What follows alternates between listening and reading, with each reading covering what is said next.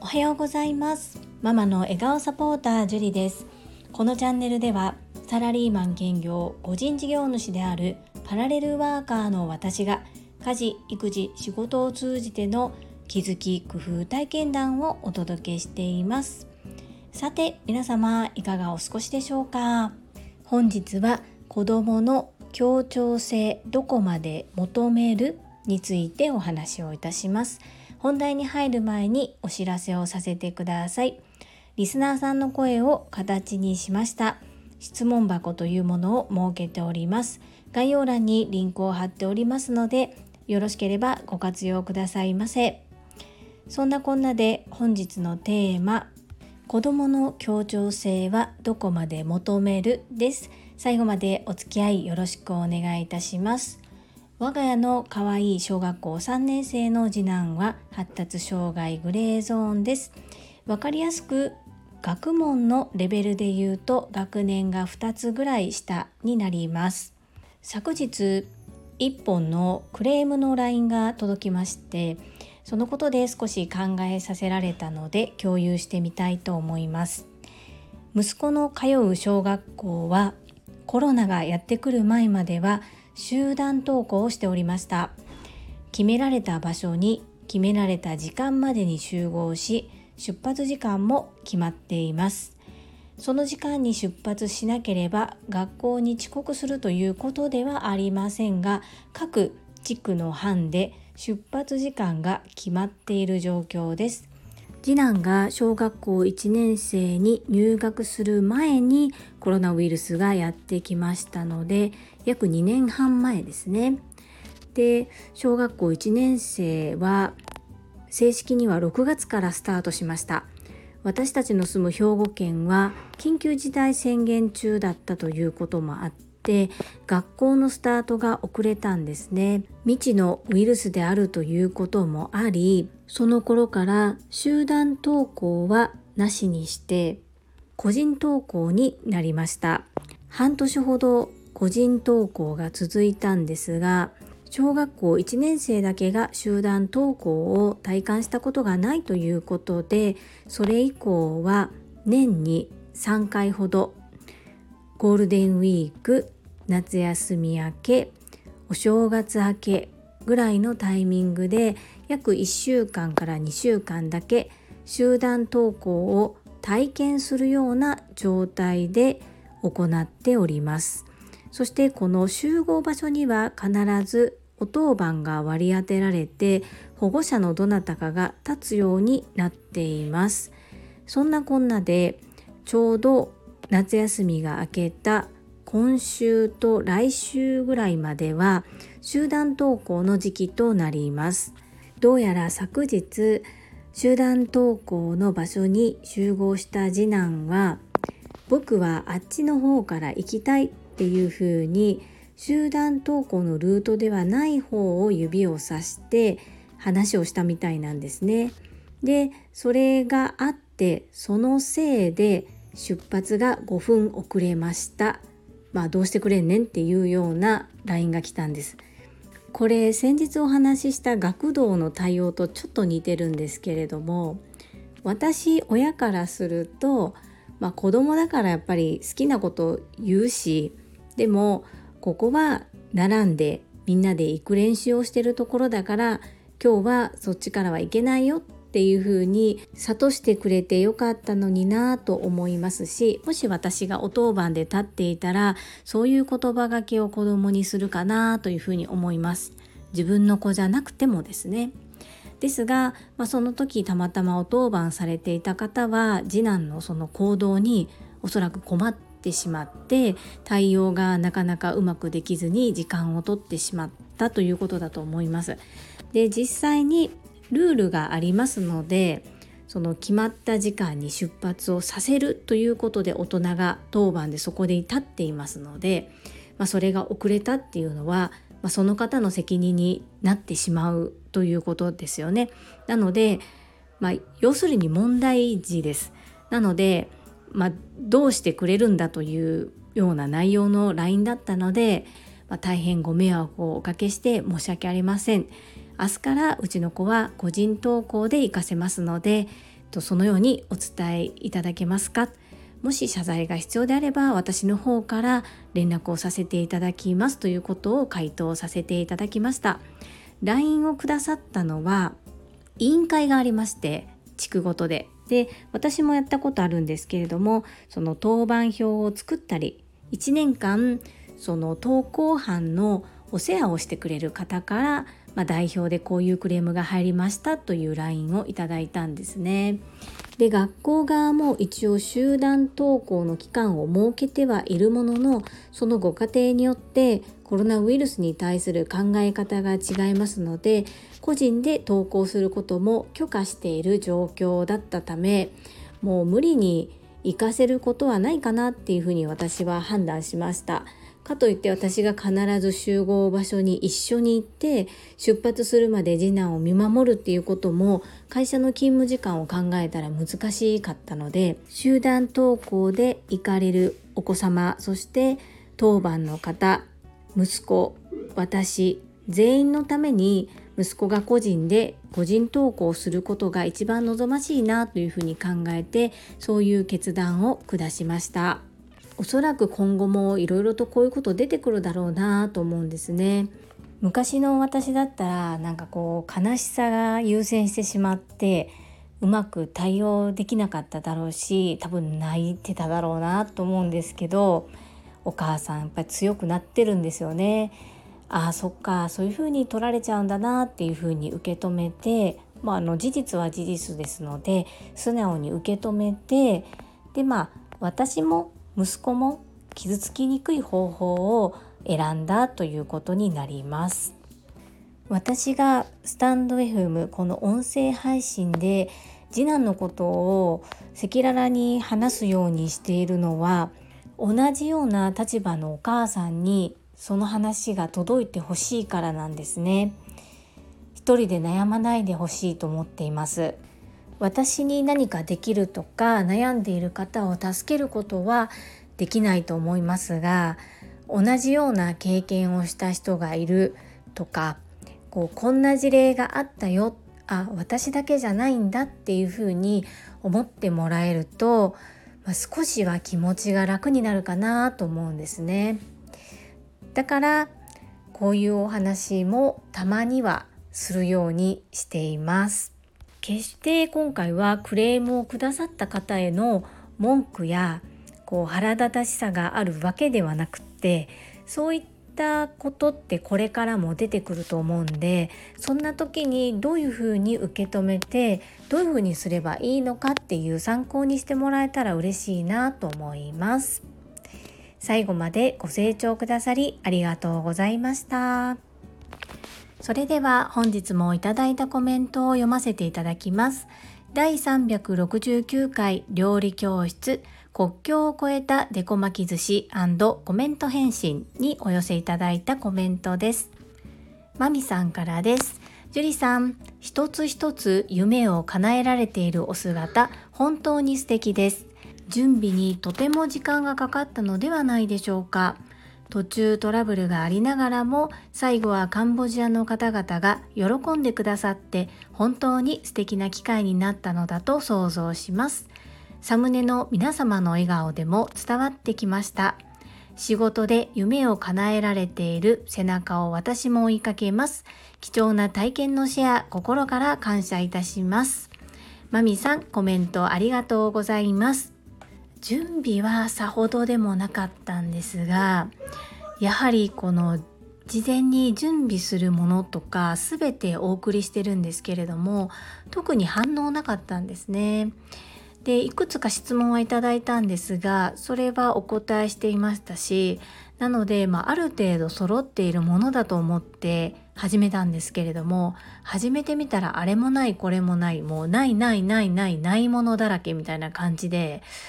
どうしようかなってすごく思いましたが、まあ、なんとか形になってよかったなっていうのと一番はやはりこの実際に参加してくださった皆様の笑顔ですね。本当に最高でした。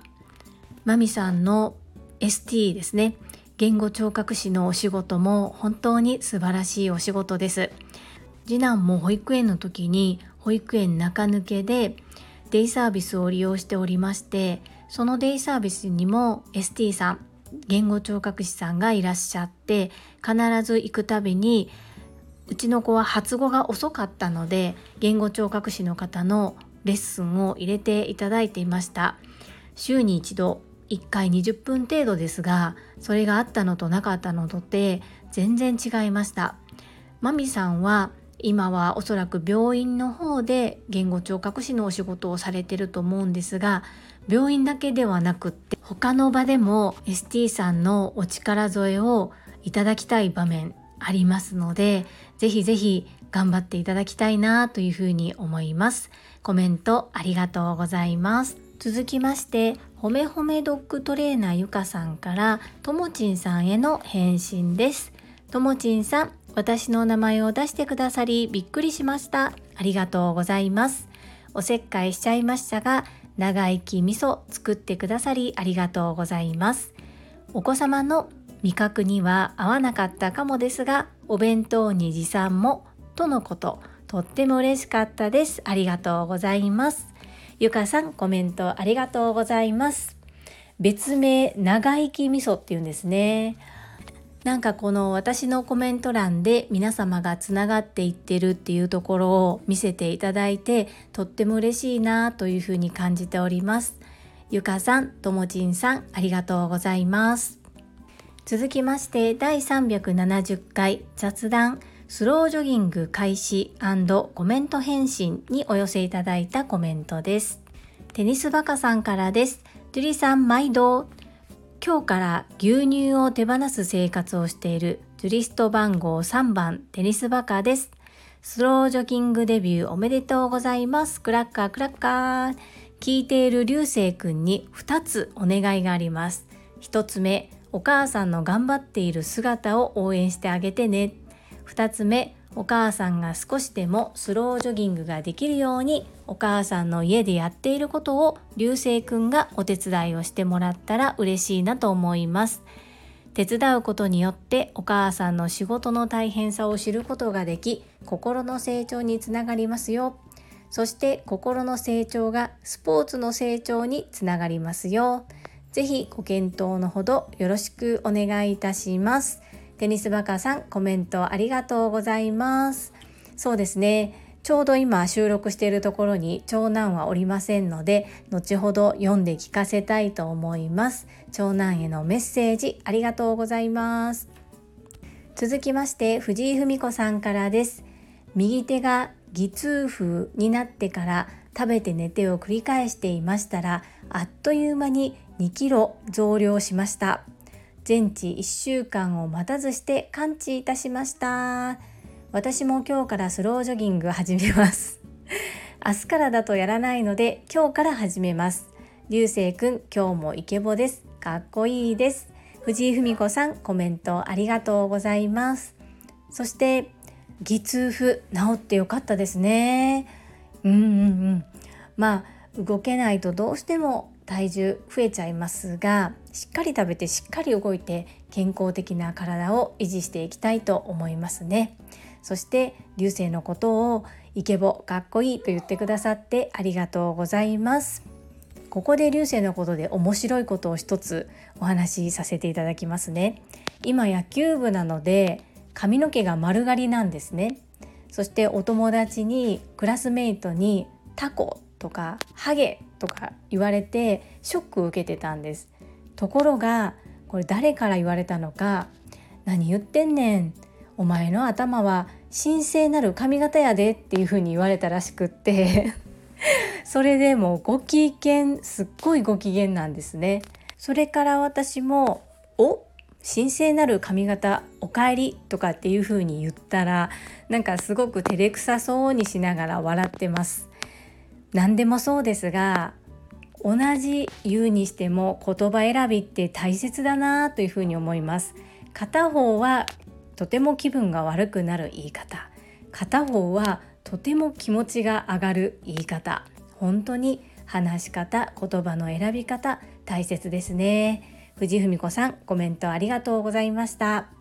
続きまして中島みゆきさんからです。スロージョギング宣言すごいです。流星くんの愛の無知もすごい笑い。私は電車を使う時駅まで23分ダッシュしたりサイクリング10キロを週34回。朝晩はゆっくりヨガ無理なく楽しく続けております。中島みゆきさんコメントありがとうございます。流星の愛の無知これは私が朝倉千恵子先生のお言葉をよく流星に話して聞かせます。でそれを吸収してくれていることは嬉しいのですがそのままそっくりそのまま私に投げてきましたね。はい。まあこれは習得できているというふうにプラスに私は受け止めております。そしてこの中島みゆきさんの運動は尊敬しますね。きちんとこうやって自分の体をメンテされてるんだなっていうことを改めてこう文字にして書いていただくと素晴らしいなっていうことを感じております。そしてこの無理なく楽しく続けているっていうところがポイントだろうなというふうに感じました。私も無理なく楽しく続けれるように工夫していきたいと思います。中島みゆきさん素敵なコメントありがとうございました。続きましてひろぴょんさんからです。ジュリさん通勤スロージョグ宣言しちゃいましたね。これから気候も良くなってくるので続けていくには良いタイミングかも。無理せず長く続けていけると良いですね。流星くん温かく見守ってあげてくださいね。ひろぴょんさんコメントありがとうございます。ちなみに1日目は10分でした。そして2日目はどうしてもリンタのことで朝対応しないといけなくって家を出るのがギリギリになってしまってジョギングはできなかったんですね。自転車を使うしかもう会社に間に合わないっていう状況でした。でもここで諦めるのが私ではありません。そういうふうになってしまったので行き帰りは自転車いつも通りになってしまったのでこれは流星との約束私との約束を守るぞということでお昼休みに20分間スロージョギングをしました。いかがでしょうか？その時にできなくてもどこかでリカバリーするっていうことをなんとか続けていきたいなというふうに思います。ひろぴょんさんコメントありがとうございます。続きまして福田秀夫さんからです。会員番号17福田秀夫です。確か鴨頭さんだったと思いますがこんなことをおっしゃっていました。コロナが太らせたのではない。あなたの怠慢が太らせたのですと。コロナ太りではなく怠慢太りまさにその通りだよなぁと思いつつ運動するのがめんどくさい私ですだからこそこうして宣言される姿はかっこいいです。それに流星くんの愛あるエールも素晴らしいですね。3日坊主でもいい。3日続けたことは事実だから。テニスバカさんがおっしゃる通り、お母さんの頑張りを応援してあげてくださいね。アンニョン。福田秀夫さん、コメントありがとうございます。はい、これ鴨頭さんだったと思います。コロナが太らせたのではない。あなたの怠慢が太らせたのですと逆にコロナの影響で痩せた方もいらっしゃるんですよねこんな時家にこもるしかないからそこで何かできることをしようということで運動を始めた方もいらっしゃいますんで結局のところ何でもそうですけど言い訳いらんでということで言い訳をすなということを改めて流星から教えてもらったなというふうに思っております。福田秀夫さん、コメントありがとうございます。アンニョン。続きまして、マインド TU さんからです。ジュリさん、おはようございます。昨晩のスロージョギングは気持ちよかったのでは？やる前は腰が上がらないこともあると思いますが、やった後の充実感は最高ですよね。私も走った後はいつも走ってよかったと感じています。そしてナイスアイディア流星くんの通勤の時にやればいいこれで習慣化間違いなし1日10分スロージョギング流星くん、樹里さんがサボらないようにしっかり監視をお願いします。応援しています。マインド TU さん、コメントありがとうございます。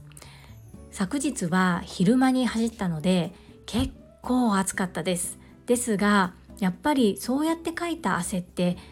気持ちいいですねはい。もともと私運動嫌いじゃないんですよ。中学高校の頃は運動部に入っていました。なので運動嫌いじゃないし小学校の時とかはもう音楽と体育しかいい点がなかったっていうようなおてんば娘です。ですがこれ本当に環境が変わればなんですけれども子供を産んで子育てするようになったらもうなんかそこの運動をするっていうところに気持ちがいかないんですよね。ですが私は自分を変えたい変わりたいのでこれは継続していきたいというふうに思っております。マインドティーさんまたいろいろと教えてくださいね。よろしくお願いいたします。続きましてゆふこれたかさんからです。樹里さんへ頑固な樹里さんの血を引く流星くんらしく痩せたんやったらちゃんとやれに意志の強さを伺い知ることができました。樹里さんはあくまでも運動不足なのでスロージョギングしますの立ち位置に対しておかん痩せなあかんやんの立ち位置の流星くんの心の声が切れ味鋭くて良いですね。さて今日のうなみさんのボイシー内にて会社が全額負担をして韓国に語学留学をした記者さんの話がありました。そんな会社ってあるんやなええー、なって思いませんでしたか？ゆうこれたかさんコメントありがとうございます。そうなんですよ。私は運動不足やしスロージョギングでも始めてみようかな週に3回ぐらいっていうこう軽いノリだったんですね。でそれをなぜか昨日は横に来て私が収録しているのを聞いていてで僕も入るって言ってきてあいいよ別に入ってもって。でそこでちょっと横からちょっと言わしてっていう風に言って。毎日せなあかんっていう風に言ってくれましたね。でもまあ子供に言われたら私は多分やっちゃうやっちゃいますね。ということで今のところ2日連続続いている状況です。はい。うなみ姫のボイシー内で毎日新聞の記者さんが会社の費用を使って韓国に語学留学っていうの本当にいいな素敵だな羨ましいなって思いました。でゆふこりたかさんはどうか分かりませんが私が韓国語を学んだ時に周りの方は1ヶ月とか使って結構留学行ってました。近いっていうのもあったり学生さんもいたりしたので。で私は働いていてそれをすることができなくて羨ましいないいなって考えるのではなくよし絶対1ヶ月間留学に行って帰ってきた方よりも上手くなってやると思ってその時は勉強していましたね。まあ結果的に中途半端で終わってしまっているので、うん、その思い虚しくなんですけれども自分の置かれた環境を変えるもしくは置かれた環境の中で何か頑張るっていうのも一つ手かなというふうに思います。私の今お勤めしている会社は海外支社がないんですが私もしあったら多分手を挙げて言ってたと思うんですよね。まあ、選ばれたかどうかは別としてそうなるとまた人生変わってたんだろうなっていうふうに思いますのでよく朝倉先生のおっしゃる過去の自分の選択が今の自分を作っているっていうのを改めて感じたエピソードでした。いいなと思いますね。本当に。頑張っていただきたいです。コメントありがとうございます。続きまして、英語学習者と世界をつなぐキューピット英会話講師高橋明さんからです。樹里さん、こんにちは。流星くんが積極的に参加するようになって、なんか私が嬉しいです。カンボジアとのレッスンもうまくいってよかったですね。食材の問題は難しいですよね。寿司は国境を越えているので今後の開催国では食材が入手できやすいことを祈ります。スロージョギングいいですね。20代の時に LSD という long slow distance 手法で10キロ走れるようになったことを思い出しました。私は加圧トレーニングで頑張ります。樹里さんも頑張ってください。高橋明さんコメントありがとうございます。そうなんですよ。僕は聞くだけだって言っていた流星がなんか急にねコメントしてくれるようになって私も驚いてるんですけれどもやりたいと思った時にどうぞどうぞ好きにやってくださいっていう感じで私は受け入れ体制ができているのでやらないって言ったら別に無理無事はしないですしやりたいって言ったらじゃあやればっていう感じでやってます。なのでまた突然入ってくるかもしれないです。よろしくお願いいたします。はいそうですね。本当に開催国によって全然食材が変わってくるのかなっていうのもいい勉強になりました。そして高橋さんは本当に高橋明さんってなんかセレブだなと思いますね。ゴルフされて加圧トレーニングされてなんかあの藤原紀香さんみたいですね。私はしばらくこう庶民派のスロージョギングで行ってみたいと思います。お互いに運動頑張りましょう。よろしくお願いいたします。続きまして高山千恵さんからです。樹里さん流星先生と朝倉先生がかぶってしまったのは私だけでしょうか？いえ私もかぶりました。10分って相当すごいですよ。3分捻出するのも難しいと言われております。8000歩歩いたら頭にも良い運動量と聞きました。ショッピングモールやスーパーのすぐ入り口に車を止めて歩くようにするだけでも十分だと思います高山千恵さんコメントありがとうございますそう朝倉先生から学んだことを息子にも聞かせたいと思っていろいろと話をするんですね。そうするとどうやらそれは右から左へ流れているのではなくある程度定着していたんだなということが今回のことで分かりました。なので私が言ったことそっくりそのまま流星に返されちゃったんですけれどもちょっとね私は実は嬉しかったんです。そうですよね。10分すごいですよね。ありがとうございます。こんなこと言ったら会社に怒られてしまいそうですがなんか家に帰ってからの方が忙しいことないですか？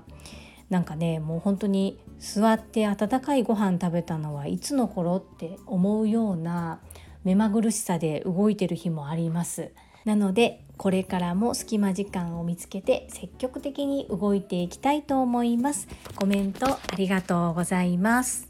続きましてほめほめドッグトレーナーゆかさんからです。樹里さん今日も素敵な配信ありがとうございます。スロージョギングというのは初めて聞きました。有酸素運動をかける筋力トレーニングで高い健康維持効果があるようですね。流星くんが自ら出演してくれましたね。やりとりがとってもほっこりしました。声変わりし始めという流星くん声がイケメンです。コメント返信パートでクラッカークラッカークラッカーの再登場が可愛くてキュンキュンしちゃいました。今後のご出演も楽しみにしています。ほめほめドッグトレーナーゆかさんコメントありがとうございます。まだ始まったばかりなんですけれどもまたスロージョギングやってみてどんな変化が起こったのかこちらの方で共有させていただきますね。そうなんですよ。流星ね自ら出演してくれました。そして私もどこで再登場するのかなと思ったんですけどクラッカークラッカークラッカー気づいてくださってありがとうございます。そして声変わりこれどうなるんですかね？やっぱりちょっとまだ安定してないなっていうふうに私は捉えてるんですけれども声がかすれていたり少し高くなったり少し低くなったり多分こういうのを繰り返して大人の声になっていくんでしょうね。コメントありがとうございます。そしてゆかさん。昨日エンタメ忍者みやゆうさんが配信の中で今までやったことがない初だと思うんですけど音声でコメント返しをされていてゆかさんと私に対してのコメントに音声でお答えいただいています。そしてその回がちょうどエンタメ忍者みやゆうさんとのライブ配信で話題に上がった KHM についてさらに詳しく掘り下げてお話をしてくださっています。なのでちょっと私の名前も出てきていてちょっとめちゃくちゃ嬉しいので今回概要欄にみやゆうさんのお話しくださった回の URL を貼らせていただきます。よろしければ皆さんもう一度 KHM を深めるという意味で聞いていただければなというふうに思います。どうぞよろしくお願いいたします皆様本日もたくさんのいいねやコメントをいただきまして本当に感謝申し上げます。ありがとうございます。とっても嬉しいです。最後に一つお知らせをさせてください。タレントのエンタメ忍者みやゆうさんの公式 YouTube チャンネルにて私の主催するお料理教室ジェリービーンズキッチンのオンラインレッスンの模様が公開されております動画は約10分程度で事業紹介自己紹介もご覧いただける内容となっております概要欄にリンクを貼らせていただきますのでぜひご覧くださいませそれではまた明日お会いしましょう素敵な一日をお過ごしください。ママの笑顔サポータージュリーでした。